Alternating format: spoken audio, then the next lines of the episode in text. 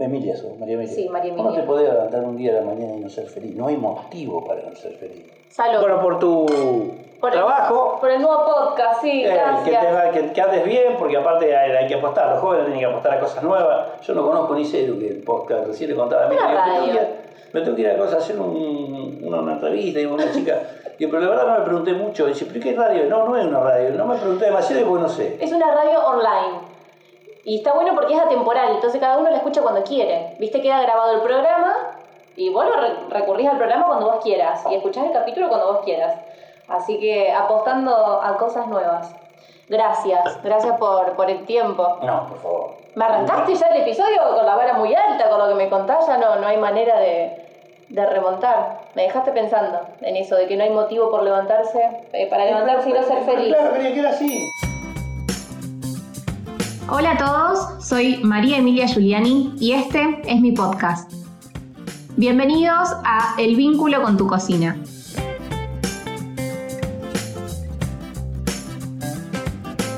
Bueno, así empezaba el episodio número 4 con unas palabras muy valiosas que nos dejó nuestro invitado y además con un brindis con vino. Nada que empiece con un brindis con vino puede terminar mal y no solo que no terminó mal, sino que en el transcurso de este episodio hablamos desde zonas productivas hasta un dato muy importante que son los productos de estación de invierno. Desde cómo elegirlos con esos tips de un productor que se dedica a esto desde que tiene uso de la memoria, hasta cómo conservarlos y unas cuantas recetas heredadas. Así que sin tanto preámbulo, un fuerte aplauso para el invitado del día de hoy. Él es Jorge Doncella y así es como seguía esta entrevista. El 8 de septiembre es el Día del Agricultor. Así vamos por ahí, vamos a entrar más o menos donde vos querés entrar. Me voy a anotar. Dale. El 8 de septiembre es el Día del Agricultor. Sí. Antes se hacía la fiesta en el Club 15 de agosto, hace muchos años atrás, se juntaban 600, 700 personas, se elegía la reina. No, ¿en Se serio? elegía la reina. Claro. ¿Mirá? La reina de los quinteros se llamaba. No, datazo que me estás contando. La, la reina de los quinteros. Y tal es así que una vez vino Juan Ramón a cantar, lo trajeron ahí. Mirá. Eso fue en el tiempo, se fue apocando. Porque se, hay- acá en San Nicolás había 36 bodegas, no hay más bodegas. Eran casi todos bodegueros. Después eso se convirtió en quintas. ¿Qué año me estás, más o menos? Eh, ubícame en un año. 70, 68, 69, Ah, bueno, no hace 65 se hacía esa fiesta. Cuando empieza la- la- todo el cordón industrial a crecer, ¿qué hacen? Los hijos de los campesinos empiezan a venir a trabajar a la fábrica, porque era más fácil, antes era distinto como ahora, la cosa no, la plata, la- lo, lo que producíamos no valía, tenía valor. Y se laburaba todo el día, no había vacaciones, no había aguinaldo, que apareció el monstruo Somisa, tenían vacaciones, aguinaldo, ganaban buena plata, qué sé yo. Entonces todos los hijos, la mayoría, menos yo y algunos más, se fueron, Parecía plata más fácil. migraron, migraron hacia la, hacia la industria. Hoy con el diario del lunes sabemos que les quitó bastante salud. Exactamente. Sacando, eso se fue apocando.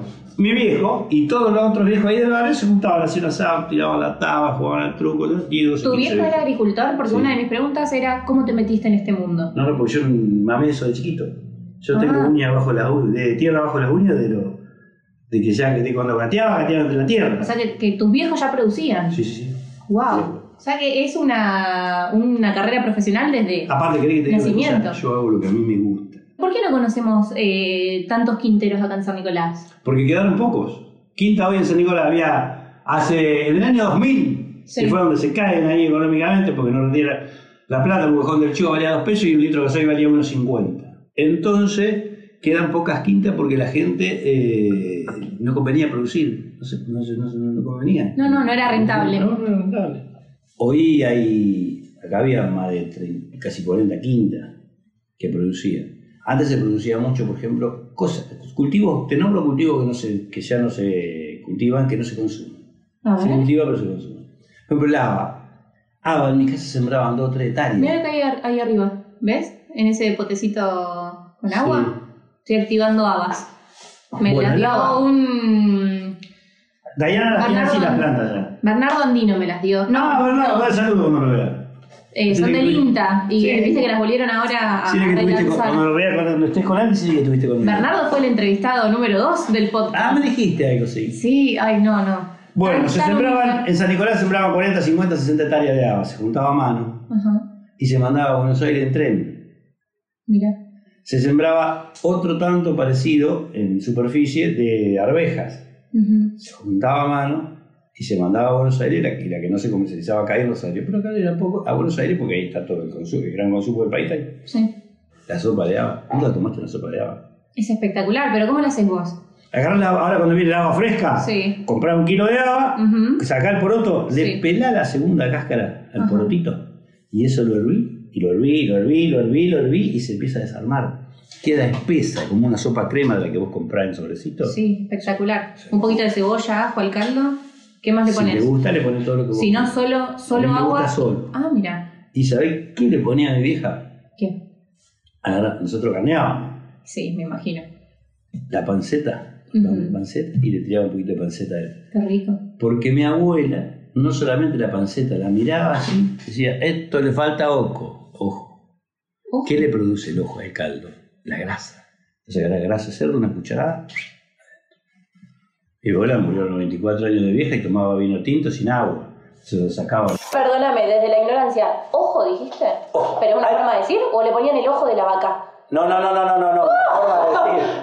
Una forma de decir, a esto le falta ojo. Ojo, dice la abuela, la abuela era gringa. Ojo, Claro. el ojo, le falta ojo. Entonces, para que le dé, ella le dice ojo. Grasa. Echa, grasa. grasa. Bueno, de- grasas igual a sabor. ¿No hay manera mecánica de cosechar las habas? La, la haba no, pero la arveja sí. La arveja que vos comprar la latita. No, Todo. sí, trato de no comprar lata, pero sí. Bueno. Es que ya no son las frescas remojadas. de- No, no, no, no, no. La fresca vos ahora ya empieza la, la arveja. Andá a la verdulería, cualquiera acá en la zona, o en la mía, donde sea, comprate un kilo de la arveja. Medianoche mientras al, al dope acá, agarrá la pelada, o mientras escuchás o mirá, lo pelás. Mientras escuchamos un podcast. Exactamente, mientras escuchás un podcast.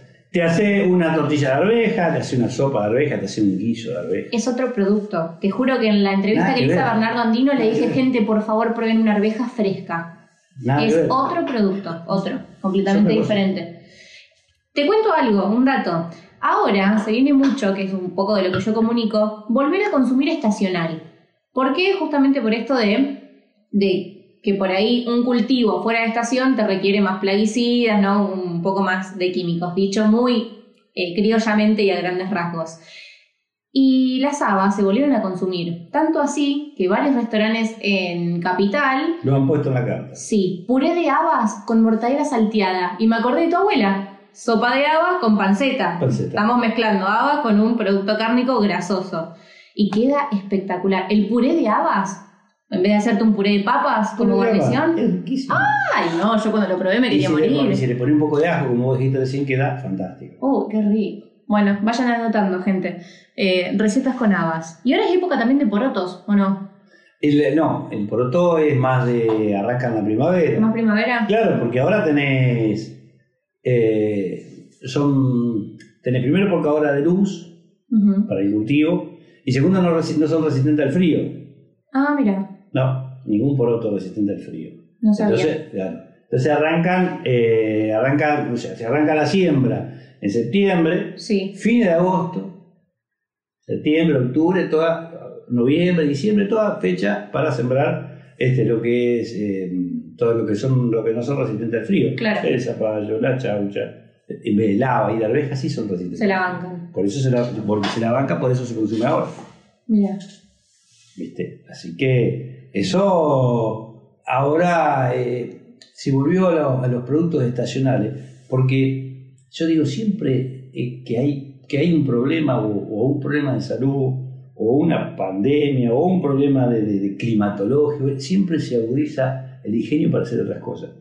Hoy esto de la, de la pandemia, de la, de- la cuarentena, que la gente no sale a la calle, ya ha cambiado, pero totalmente. Yo te puedo decir desde- negocio, por ejemplo, de Sí. vender dos docenas de brócolis. Contale a la gente dónde te desarrollás, porque ya estamos hablando de que sos productor desde que naciste, pero además hoy por hoy, ¿hace cuántos años que tenés un local, un comercio al público? Mira, yo tengo la suerte de, de producir Sí. y de vender yo mismo muchas cosas, o sea, todo lo que yo produzco. Eso, Jorge, no tiene precio. Y cada vez la gente te lo va, te va a pagar el, el valor que corresponde. Exactamente, porque yo no hago, yo no tengo un producto orgánico, Ujú. pero sí trato. Cuidado. claro, trato de que tenga poco, o sea, No el plaguicida poco, por las dudas. poco insecticida, Al rolete. poco plaguicida, poco este, insecticida, poco, poco de todo. Todo lo que no sea natural, poco. Lo justo y necesario.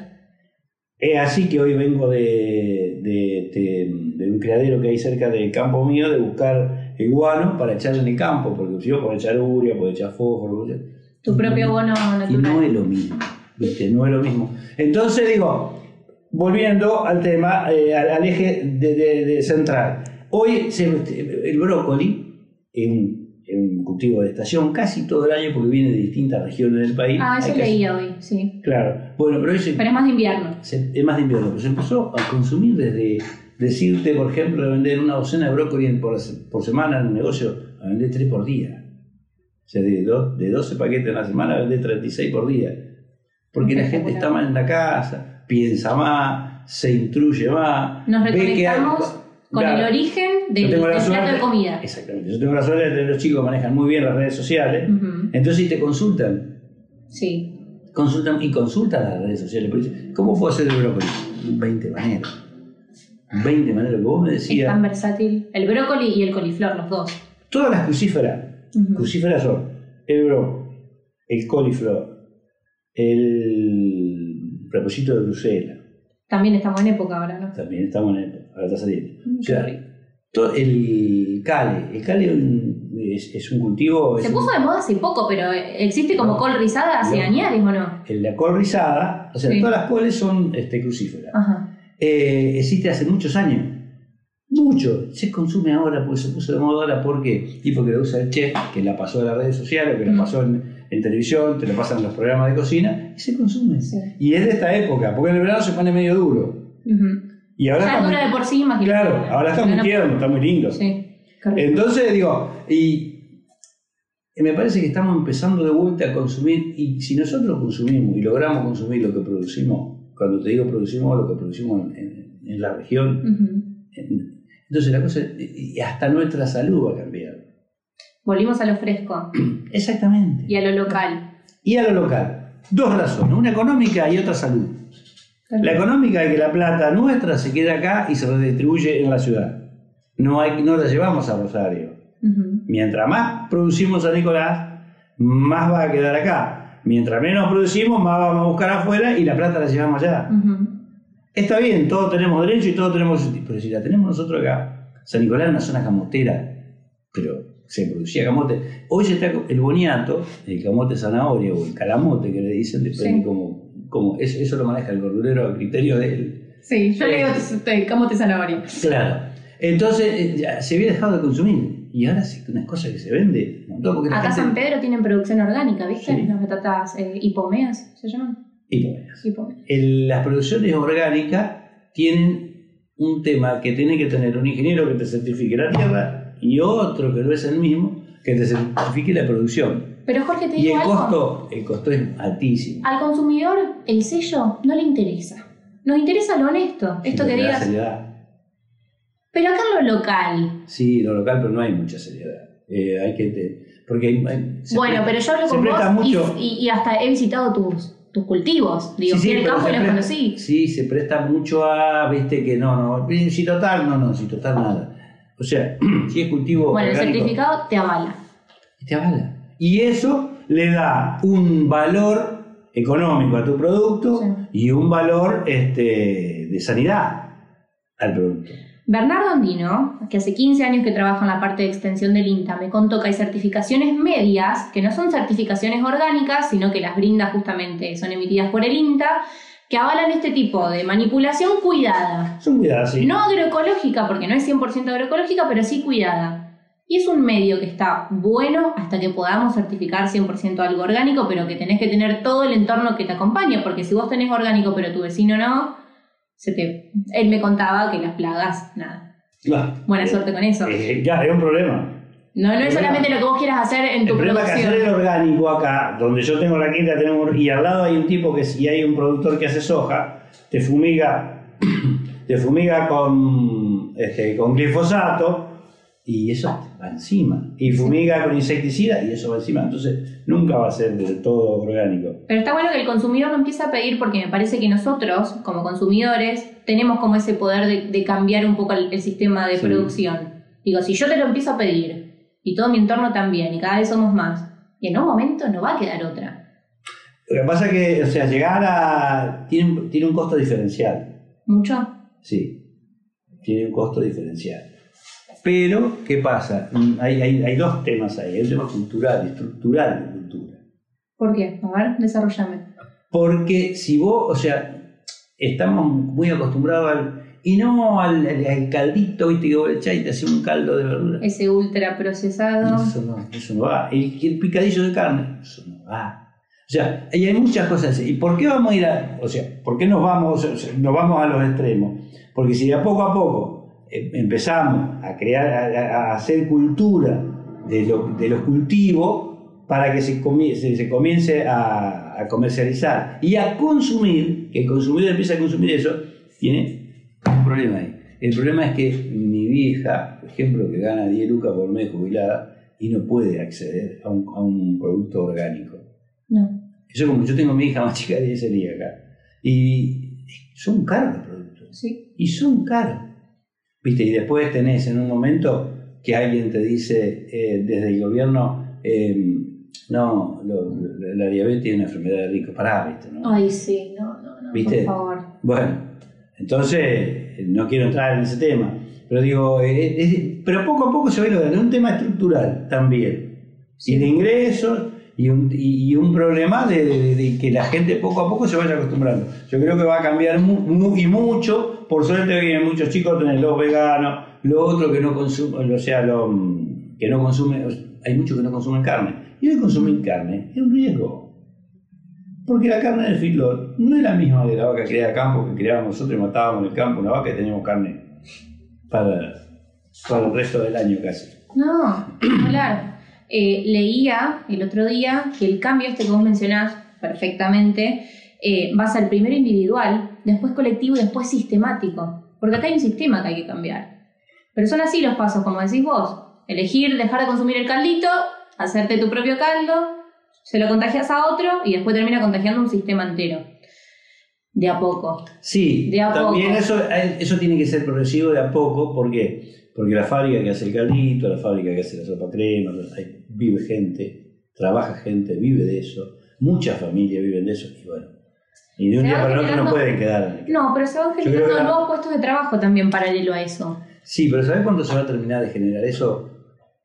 Cuando se reactiven las economías regionales. Porque yo te digo algo, vos decís, yo- a mí me gusta yo lo viví de chico y lo hago y lo sigo haciendo, porque me encanta, a mi, a mi familia le gusta. El ligo en almíbar es una cosa maravillosa. Mm, qué rico. Pero no hay producción. Tenemos No. poco en Mendoza, poco en San Juan. ¿Y por qué no activamos las economías regionales? ¿Por qué no volvemos a, a- a activar este, en, en lugares, lo- el Durazno, por ejemplo, lo, lo que es la zona de San Pedro, Ujú. con los montes de Durazno? En los últimos años arrancaron casi 2.000 hectáreas de monte. ¿Por, ¿Por qué? qué? Porque, porque es más fácil hacer soja. ¿Y sabes, sabes a qué sistema productivo responde la soja? Sí, Al ganadero.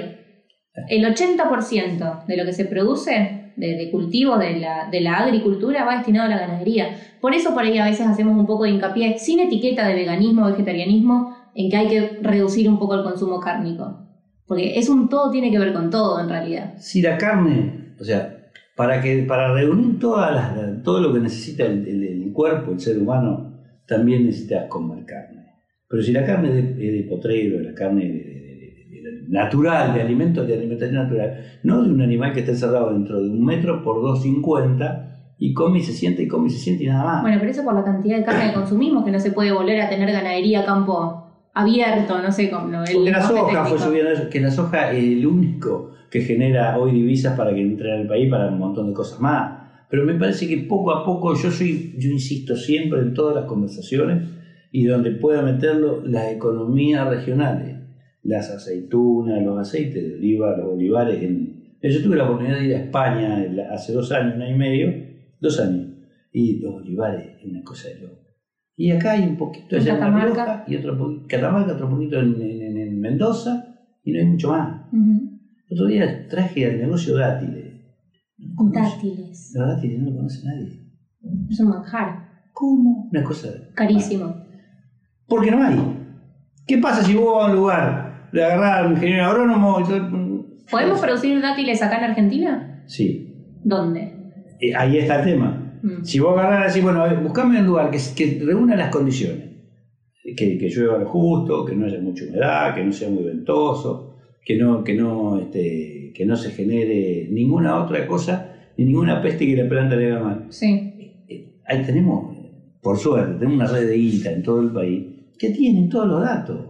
Tienen todos los datos y entonces hay que hacer el dátil, hay que hacer los higos, hay que hacer el lava, hay que cultivar, hay que, hay que hacer cultivos de, de, de- de arveja, pero que vuelva de vuelta eh, la arveja juntada por la mano, que la podamos vender en la verdulería o que la, eh, que la pueda que la gente la pueda consumir fresca, es lo que vos decías hace un ratito. Sí. O sea, re- volver a recuperar todo eso, son, eso es volver a darle vida al ferrocarril, volver, volver a darle vida a los pueblos. Acá, por ejemplo, nos estamos manejando bien con el tema de, de la- los chacinados, con esa, Ujú. si agarras para lo de Córdoba, de Colonia Carolla, eso. Y eso hay que, esto también hay, eso hay que difundirlo, eso hay que darle, porque cada uno, ¿cómo va a llevar un... Yo, a ver, ¿sabes? Yo tuve suerte en, un- en una época de mi vida, tuve un criadero de pescado, de peces. Ah, mira, qué interesante. Yo tuve un criadero de Pacú, Mira.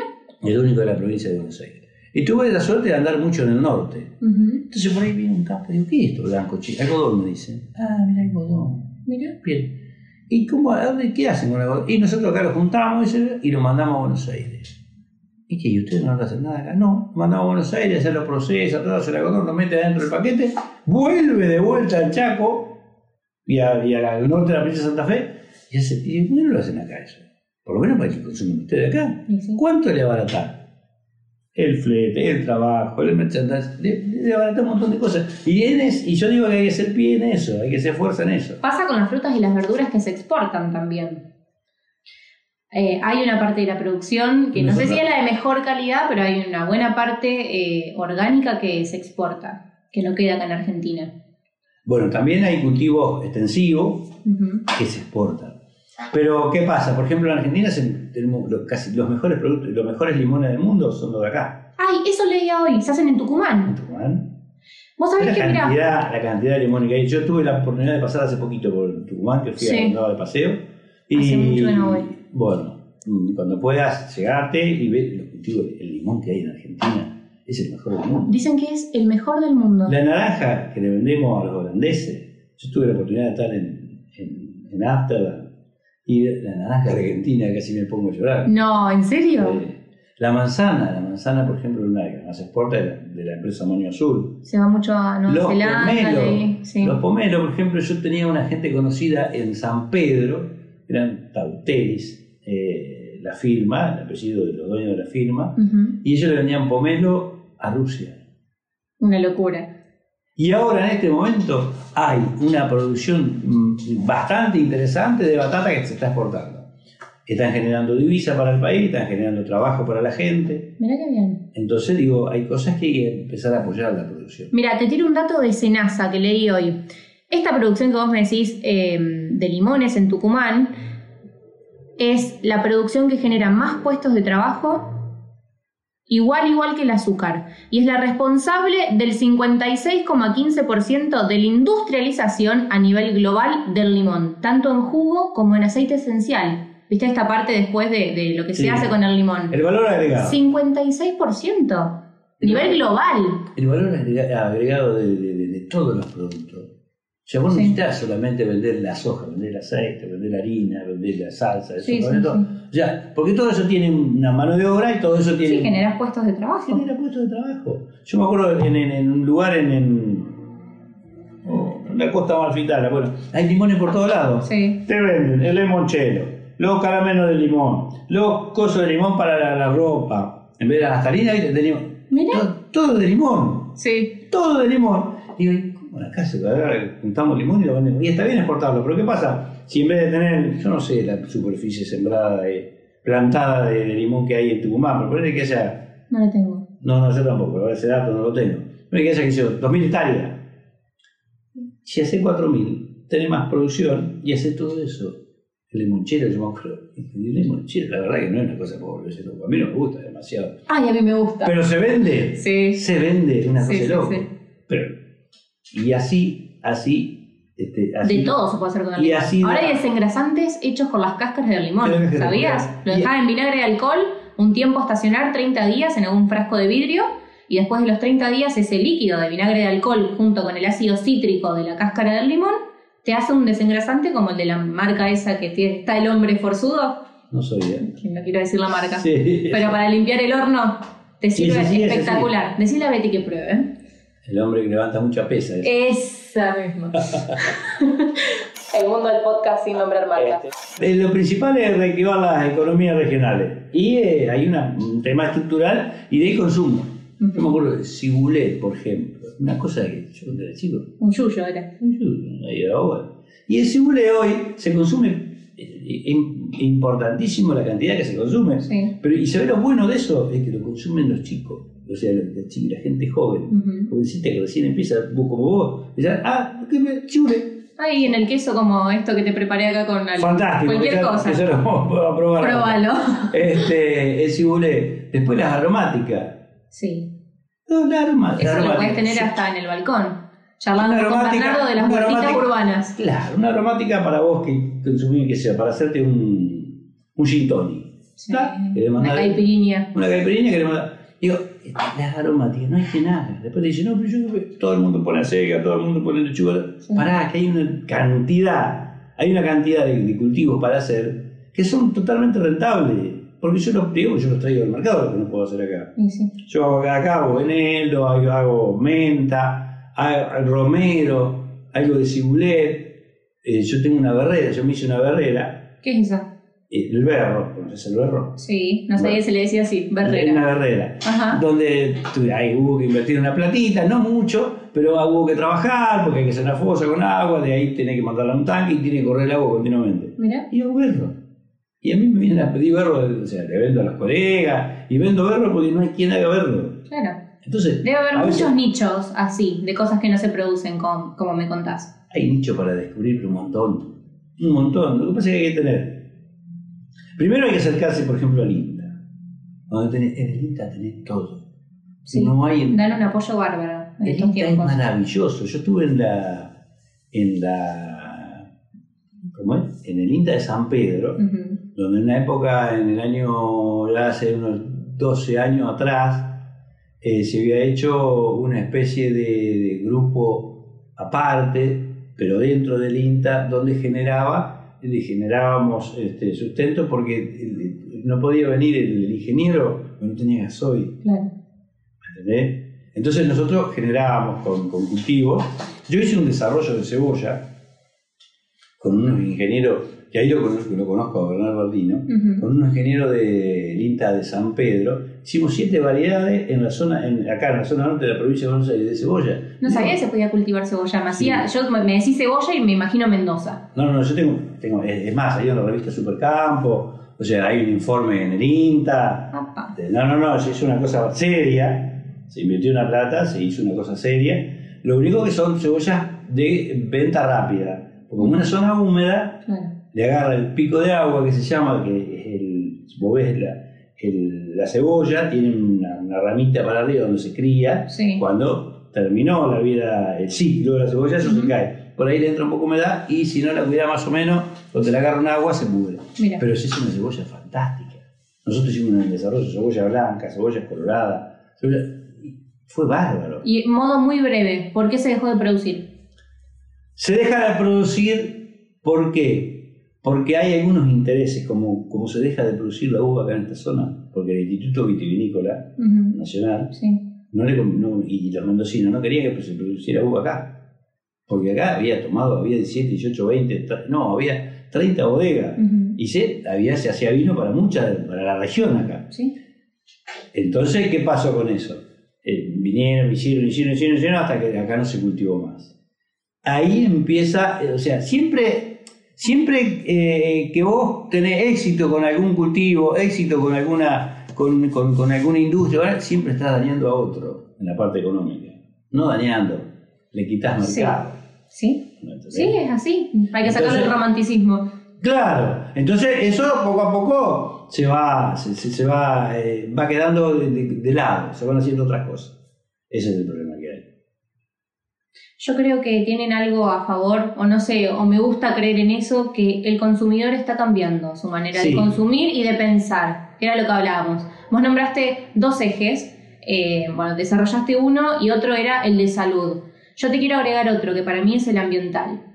No, me parece que el consumidor está cambiando mucho también por una cuestión de conciencia ambiental.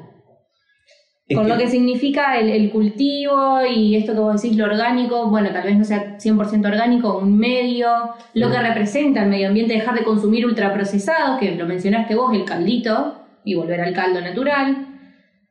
Me parece otro eje interesante. Lo que pasa que ahí, mm, viste, bueno, entras a jugar con, con ciertos intereses. Ya sabemos quiénes Pero ¿qué pasa? en Es el lo, que, poder. es lo que yo te decía, es lo que yo te decía, es el tema cultural. Cuando vos a los chicos le empezás, yo te digo porque a veces, por ejemplo, yo tengo mi nieta, tiene 5 años, y vos- yo por ahí agarro, ahora ya no, porque ya me acostumbré, porque vos agarrás y tirás algo. No, abuelo, no haga eso, por, no tiré porque con el tema, ¿sabes con qué me pasó? ¿Sabes con qué, te- con qué me pasó? Y tiene 6 años, una 6 y la otra va a cumplir los 6. ¿Sabes con qué me pasó con la pajita de los cubitos? De los sorbetes, ya no se consume más. No, dice, no, porque se ahogan los pescaditos. Sí. Y anda Celex consumir un sorbete, no lo agarras. No, No. qué buenas generaciones se vienen. ¿Viste? Entonces digo, esas cosas, por eso es un tema cultural. Sí. Lo tenés que enseñar desde ahí. Porque después, a mí, si uno ya está grande, no hay cosa que no la va a aprender. Se la meten de prepo y bueno, como usar el cinturón de seguridad, te acostumbras. Todos los días que te dicen lo que tenés que hacer, vos lo vas a agarrar y lo va, este, eh, incre- o sea, lo va, lo va a sumar en tu vida. Sí. Pero no, chicos, es más fácil, porque es natural. Entonces, ¿qué es? Cultural. No hay, me parece a mí, mucho más que, que, que buscarle la vuelta. Pero lo podemos cambiar de a poco, Sí, gradual, como decís vos. Todo se puede cambiar. Todo se puede cambiar, todo se puede mejorar. También hay que ponerle eh, a quien nos gobiernan, a quién son encargados al Ministerio de Salud, a quién son encargados de, de- de- manejar toda esa parte, ¿viste? Es que hay una cuestión de sistema que nosotros, Ahí por más de tiene, que, ahí sí, donde sí, tiene que estar la honestidad. no tenemos mucho, mucho poder. Nosotros, individualmente. Vos lo dijiste, vos dijiste una gran verdad y está centrada en algo fantástico. El consumidor es el que tiene el poder. ¿sí? Ese tiene el poder. Hay algo que me gusta decir en, en los episodios, que es que tenemos baja autoestima en nuestra participación, participación en la sociedad. ¿Viste? Como que pensamos que por ahí nuestro aporte individual único no va a cambiar nada. No, sí. Claro que sí. Porque Sé a fiel a seguir. lo que crees. Pero, pero Hacelo. aparte que te van a seguir. Claro. Porque vos es muy fácil sentarse. Yo a veces, yo como comparto cenas y comida y reuniones y, y- y me gusta mucho, soy muy part- participo mucho socialmente. Yo sé que te quejes más. Empezá a participar. Así. No te quejes más, empezá a participar. Porque de ahí va a empezar la solución. Claro. ¿Viste? Vos decís, no, pero lo, esto, los concejales, lo que. Anda. Se dice mucho y se hace poco. Exacto. Siempre es más importante más lo que se decir. hace que lo que se En el dice. café es más fácil decir, o en el, ¿viste? donde hay una reunión de amigos, o una. Sí. Eh, Hay que, hay que hacer las cosas, hay que hacerlas.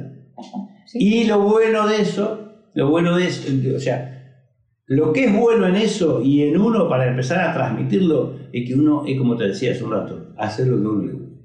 Vas generando, eh, incorporando conocimientos que después no tienes vuelta atrás. Pero vos Solo lo vas haciendo. Ese es Pero el sí, tema. yo te digo porque a mí me pasa el negocio, porque si yo, o sea, cuando eh, transmito algo de lo, que, de lo que yo hago, porque me gusta, y se lo transmití con mucho placer. Se nota, llega. Si vos lo tenés que hacer porque. Y mirá, tenés que poner todos los teléfonos que haces uno al lado del otro y sí, lo ponés. Ni le contás a tus hijos, ni le contás a tus amigos, ni le contás a nadie lo que estás haciendo, lo que hiciste o cómo te fue. Entonces, si vos transmitís, podés transmitir eso, es fantástico. Llega de otra manera. Plantás una semillita en el otro, no sé si de curiosidad, si de emoción, si de pasión, Llega. pero después haces que el otro tome la iniciativa. Y eso es lo que te lleva al éxito o a la información general de lo que vos querés hacer. Por eso te digo, es, es bueno y es interesante cuando uno hace lo que le gusta de ahí y en más puede transmitir. Sí. Así no sea alguien que tenga la capacidad para hacerlo de- que esté formado para hacerlo. Sí, sí, no, ni Lo va a hacer de, de Cada como- uno desde su Lo va a hacer de como te sale, ¿me Sí, entendés? obvio. Porque hay gente que está, o sea, ahí te forman de alguna manera. eh, yo nunca me formé, pero sí me gusta transmitirlo. Sí. Entonces, dejarle a los hijos, dejarle a los hijos, a los amigos de los hijos, y dejártelo a vos, y a quien escuche, y a... Siempre tratar de, de dejar algo. No pasar por la vida, por pasar, Por pasar. o porque sí. Hay mucho para hacer, hay mucho para aprender, y hay mucho de respeto en lo que vos haces hacia el otro. Porque si yo, si yo, y una forma de respetar es, es la, siguiente, si yo voy y fumigo con un con, hoy hay, hay, hoy ya casi no hay poco porque ni te lo venden, por suerte, hay algunos este, fungicidas y hay algunos insecticidas que ya no te lo venden más porque el bendito Estados Unidos se lo dejó de consumir porque eran cancerígenos. Y los traían acá y acá lo consumíamos. Mm, Dios mío. ¿Me entendés? Sí. Entonces digo, si uno empieza a dejar esas cosas de lado, y el, el semillero que te lo vende, o sea, que no, o sea, que no le sea negocio, y porque yo no se lo compro, entonces no lo va a comprar, porque tiene 20 clientes y de 20, 11 no le compran, ya va a comprar menos. Y poco a poco yo, esas cosas hay que ir superándolas. Sí. Pero nosotros tenemos que hacerlo. Y eso es respeto por el otro. Si total no me ve y si ves, no, no, no. No, no. Respeto por el otro. Puedes estar respetando a vos mismo. Tenés un grado de, de conciencia. Y que si no, no sirve. Es como todo. Ojalá todos pensáramos así. Y pero hay, que ir el momento de empezar a hacerlo. Sí, me gustaría que la gente que tiene más poder de decisión, como decíamos hoy, los que pueden manejar un poco más el sistema o están jerárquicamente más arriba que nosotros, tengan este grado de conciencia. Claro, lo que pasa es que ahí, eh, te lo vuelvo a repetir, te lo dije, eh, a veces se dañan eh, intereses económicos. Y ahí... eh, Los todo- intereses económicos están dentro del poder, ese es el problema. No van a hacer nada por nosotros allá arriba. Yo creo que también en la formación, porque yo no tengo nada en contra de nadie, pero si vos analizás, si vos analizás, y, poco a poco empezó a pasar, y en, la crisis del 2009, del, de 2008 en el campo, 2009, empezó a pasar. Si vos te fijás, agarrás eh, la Cámara, la- ¿cómo es? Toda la cantidad de diputados, todos los que hay en la Cámara de Diputados, todos los diputados, Fíjate, o todos los senadores, fíjate qué profesión tienen. Son todos abogados, un 80 o 90%.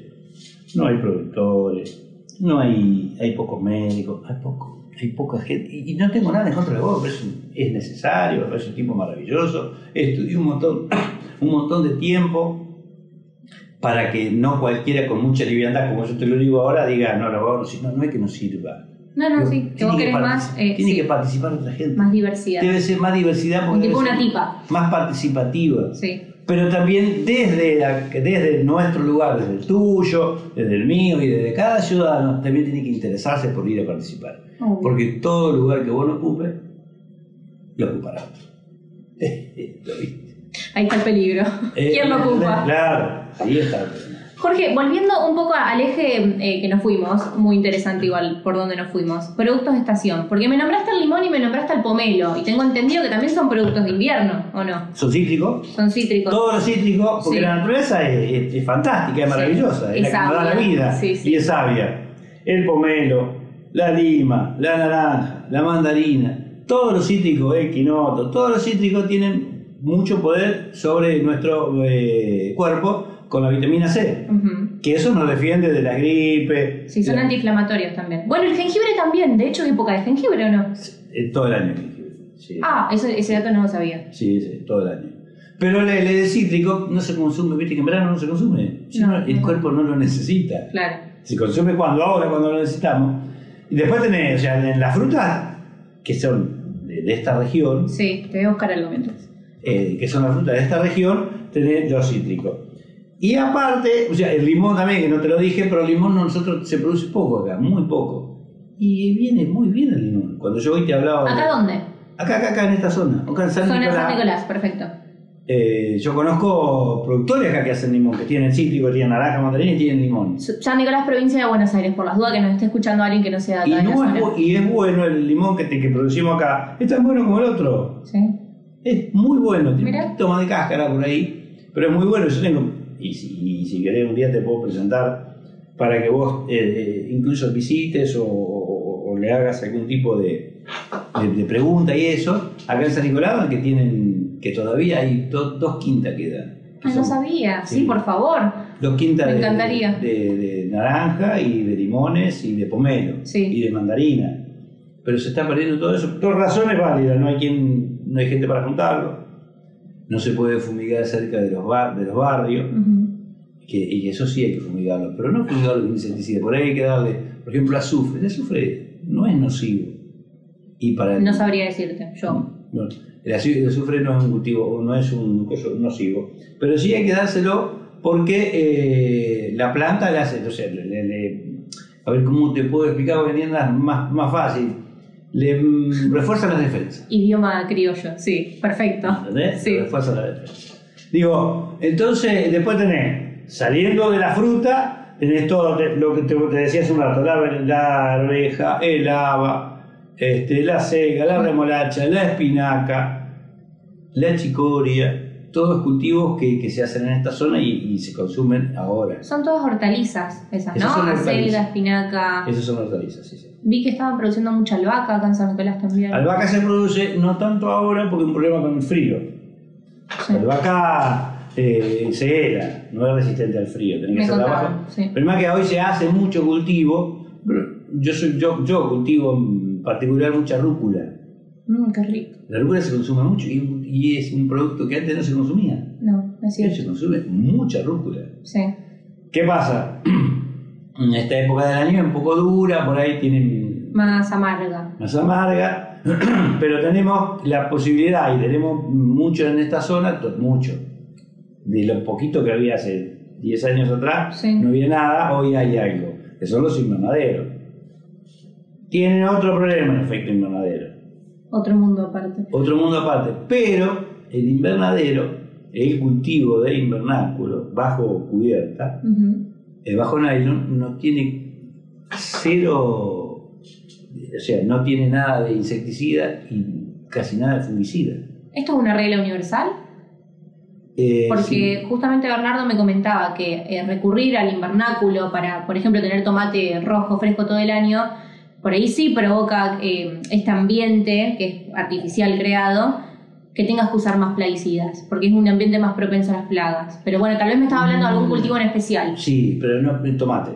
el tomate. Ahí te habla del tomate. Y del morrón. Pero no de. No tanto con las hortalizas, por ejemplo. no tanto con las hortalizas. La lechuga, el debajo del invernadero. Si no hay bicho. Porque se le ponen cortina a los costados de media sombra. Sí. Y no entra el bicho. Bueno, en tu campo yo vi algunos, Sí. eh, con rúcula justamente. Claro, bueno. Y entonces no entran bichos. Y al no tener bichos no tenés que poner insecticida. Y si no pones insecticida estás libre. Claro. Estás cuidado. Como decías, Alessandro, estás cuidado. Y eso es bueno que pase eso.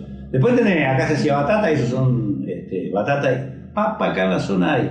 O sea, no en San Nicolás, pero sí en, los- Sí. en el primer distrito de la provincia de Santa Fe, que es todo el departamento de Constitución, Ajá. de Villa Constitución, Empalme y Teóbal, Sí. ahí se hace papa. No sabía. Eh, hay mucha papa. Y, y ahora, justo ahora, este momento, es de cosecha. Mira, Sí, ahora se está cosechando la papa en esta zona.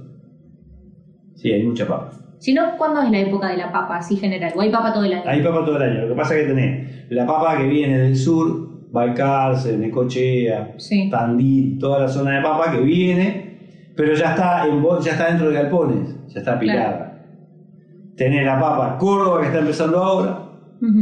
Noviembre, octubre, noviembre, diciembre Tucumán, otro poco de Córdoba y, y la zona. Además, eh, las papas, las batatas es eh, un cultivo que una vez que la sacas de la tierra dura bastante fuera, ¿no? Claro. Me dijeron que le pones fecha de vencimiento cuando la lavás. Y como se tiene que distribuir lavada, que hay todo un tema ahí de, de trazabilidad. La, es cierto, la fecha de vencimiento se la pone cuando lo lava. ¿Por qué? Porque le saca la tierra y ¿qué genera rápidamente? Se defienda. Sí. Como no tiene tierra, tiene que, con algo se tiene que defender el cultivo. Entonces, ¿qué hace? Se pone, la papa se reverdece, el camote se brota Claro. y Tal se llena. Claro, entonces eh, la, a la papa, por ejemplo, se le pierde el almidón. Ah, mira. Y ahí es donde se pone, donde dice, no, pero no, no, no, no, la, la papa siempre me queda blanda, no la puedo freír. Porque la papa lo que te hace que le quede sequita linda es el almidón. Los que trabajamos en restaurantes sabemos que podés tener cualquier variedad de papa que sea, el- la clave para hacerla frita es que sea fresca.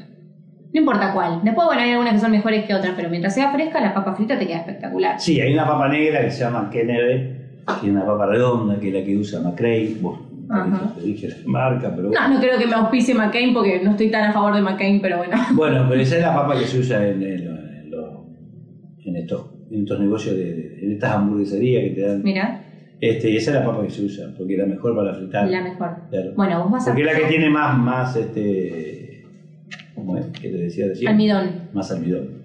Viajé a Perú hace unos años cuando todavía no había elegido la gastronomía como una carrera profesional, pero era muy chica, tenía creo que 14 o 13 años, y Perú fue el precursor en la domesticación de la papa. La papa era silvestre, no se podía consumir eh, Perú. en Perú. Eh, No soy eso. y tienen, sí, todas las, eh, las terrazas de cultivos, bueno, de hecho el Machu Picchu te cuenta toda esta historia, eran justamente para las papas y se logró la papa doméstica que consumimos hoy. Y tienen, no te miento, mínimo 10 variedades de papas diferentes. Tenés una papa para puré, una papa para papa frita, una papa para tal plato, pero una variedad que te llama la atención, pero eso, eso es desarrollo. me imagino. Eso es desarrollo. Han desarrollado variedades para distintos. Bueno, es que llevan añares, fíjate lo que te digo. Sí. Fueron Los los, desarrollos en los pioneros. Los desarrollos en los cultivos. Hoy tenés el choclo amarillo, por ejemplo. El cho- hay, hay, una- hay otra empresa que es muy conocida que ha hecho el choclo que tiene granos negros. Es una especie de maíz. Claro.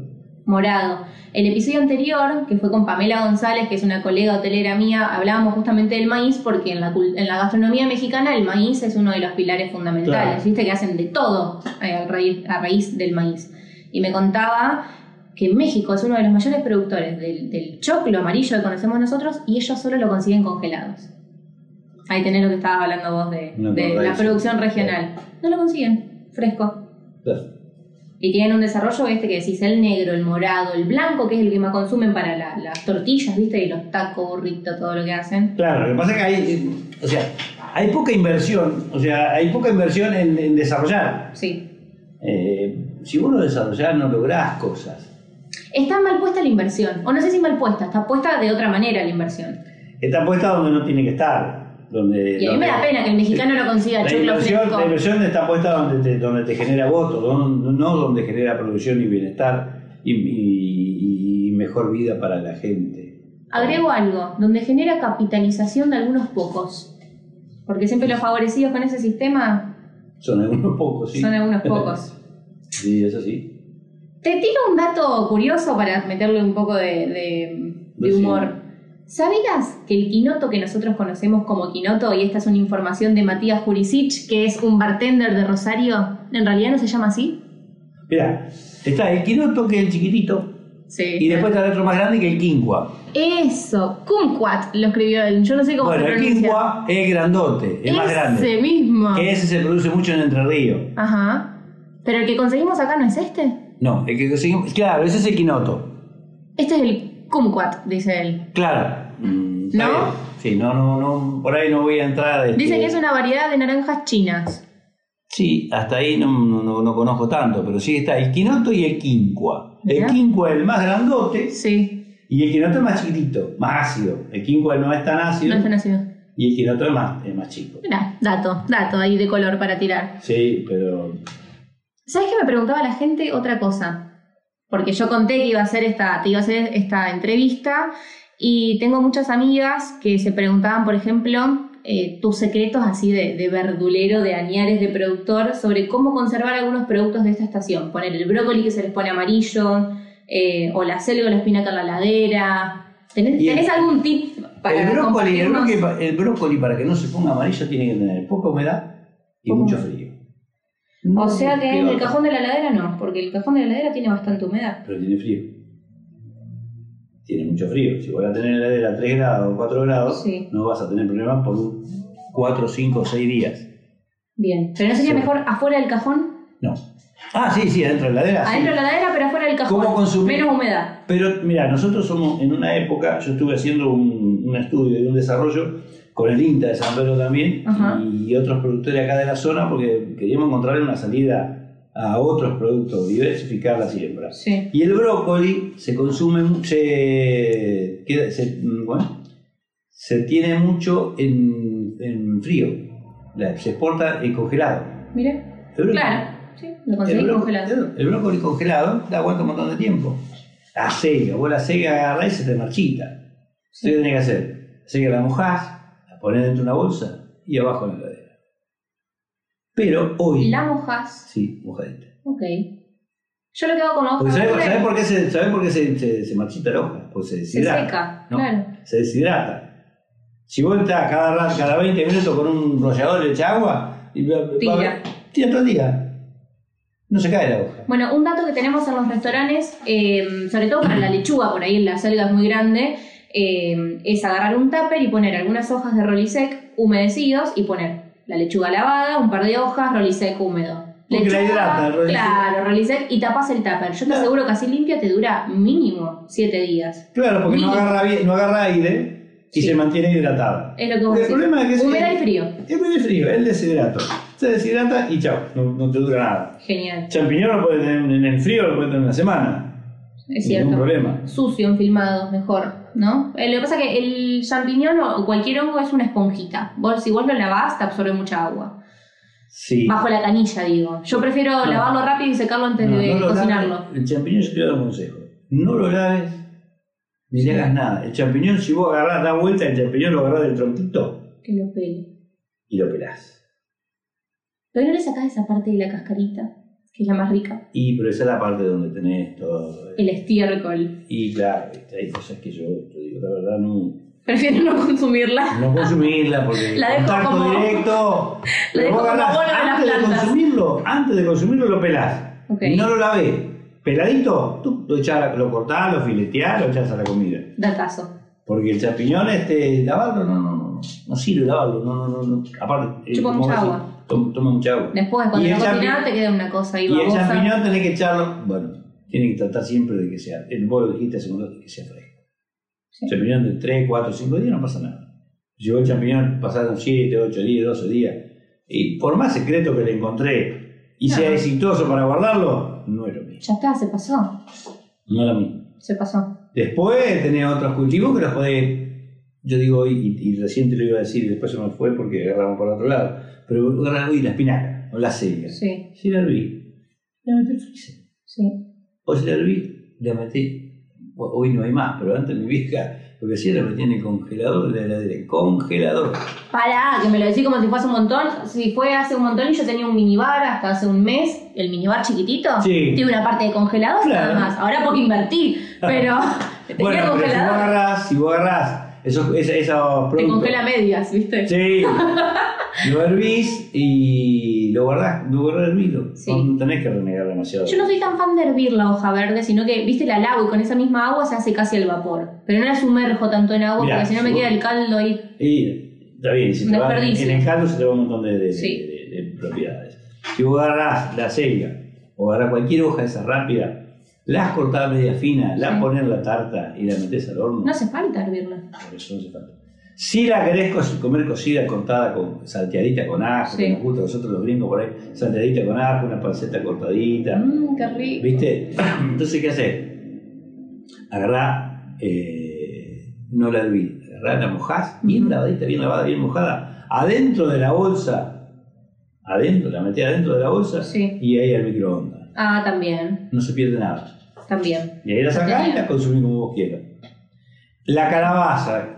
Calabaza vos la hervís y, y agua y larga agua. Y la calabaza Y no tiene tanto sabor, sí. Al horno tenés que hacer. Y la calabaza, cuando vos vayas a comprar, a lo mejor lo debes saber ya seguramente porque has estudiado comprar, pedí la coquena. La Pero coquena- contar a la gente que es. La que es- coquena es una calabaza bien anaranjada Sí. y de un, sabor, de un sabor y dulce. Y más chiquitita, ¿no? No, No. tan grande. Es un poquito verde de afuera. Es un poquito verde de afuera. No es tan colorada como Pero adentro es bien colorada. Mm, es, es espectacular. La calabaza es maravillosa. ¿Tenés alguna receta con repollitos de Bruselas para compartirnos? Yo lo hago salteadito. Bruselas yo lo hago, primero lo hiervo, Ajá. después lo pongo en una asadera, con un poquito de aceite de oliva abajo, Sí. Pongo los, una salsita blanca, Mm. después de cocido, unas anchoas Y queso regianito rallado arriba. Me estoy muriendo. Mira, comer es para, es para comer una cosa loca. A mí me encanta. ¡Ay, qué Me encanta porque, ¿sabes por qué? Porque a mí me gusta la crema de leche. O sea, la crema de leche poquita. Pero me gusta la baña cauda. Ah, a mí también, me fascina. Entonces la, la anchoa, porque la anchoa no le gusta a todo el mundo. No es fácil. No, es invasiva encima. Y claro, ¿viste? Pero queda riquísimo hacerlo así salteadito. Y si no, la otra que tenés, lo hervís con vinagre Ajá, y después en escabeche. también. Ah, en escabeche. ¿qué? ¿Sabes que no nombramos y estamos en época y con esto ya cerramos y te libero porque ya te van a empezar a reclamar? El alcaucil. Cocina. Estamos Ya empezamos, ya empezamos ahora. Ese otro- cuando yo te hablo de la, de la economía regional, el Sí. Alcaucil, acá hay un solo, una sola gente que en rojo estaba haciendo hasta hace. No me digas que seas acá, me muero. Hay un. Mirá, yo te voy a conseguir el apellido, ahora no me acuerdo. Porque creo que una de las hijas de este muchacho es amiga de amiga de mi hija, la más chica. Ajá. Eh, está acá en rojo, había como 4 o 5 hectáreas estaban haciendo. No sabes. Y el Alcaucil Bordeaux, el que se exporta, Ay, qué rico. el que se hace el corazón del Alcaucil. Sí. El Alcaucil es espectacular. Yo lo conocí, no te miento, el año pasado. Son de esas verduras que en mi casa no se consumían y mi expareja un día me dijo, vamos a, a picar al caucil. Me mezcló aceite de oliva con acheto, sal y después íbamos sacando hojita por hojita Y y un íbamos poquito de comiendo. pimienta, la pasás por ese, Ah. ungüento que hiciste, queda riquísimo. Espectacular. Riquísimo. La cocina es espectacular. Y después lo que puedes hacer con el corazón es espectacular. Lo salteás con alguna pasta al corazón del caucil, un poquito de manteca, ajo. Muy bueno queda. Ay. Y sabés que otra cosa que hay acá en la zona que yo, yo lo cultivo es el cardo. ¿Qué es eso? El cardo es. ¿Cargo con cardo. qué? Cardo, cardo. Cardo, el cardo, ya sé.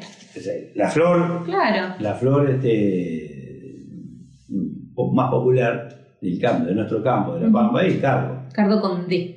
Cardo Sí. con D, sí. Pero el cardo de cultivo el que hacemos nosotros es un- una planta que tiene como el apio, Sí. así pero mucho más alta. Ajá. Todo ese tronco que tiene es espectacular para hacerlo hervido, después salteado y también de la misma manera que, que que se hace el Bruselas.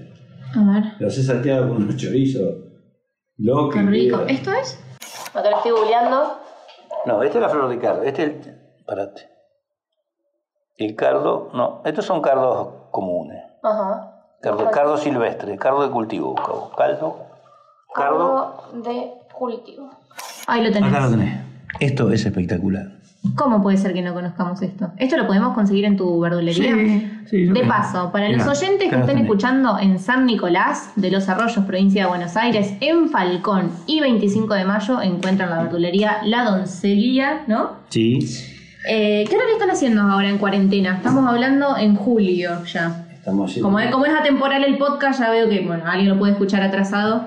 De 8 de la mañana, ¿no? A 5 de la tarde. Nosotros arrancamos 8.30 a 19. De 8.30 a 19. De corrido. Falcón y 25 de mayo. Y estamos trabajando mucho con delivery. O sea, arrancamos con, con esa gente que, que no podía salir, con gente grande. Ajá. Y resulta que después con el tema de las redes sociales, como te decía hoy, mucha gente se a eso. A mí me encantaría tener una tienda online y poder acercar diferentes productos frescos a la gente.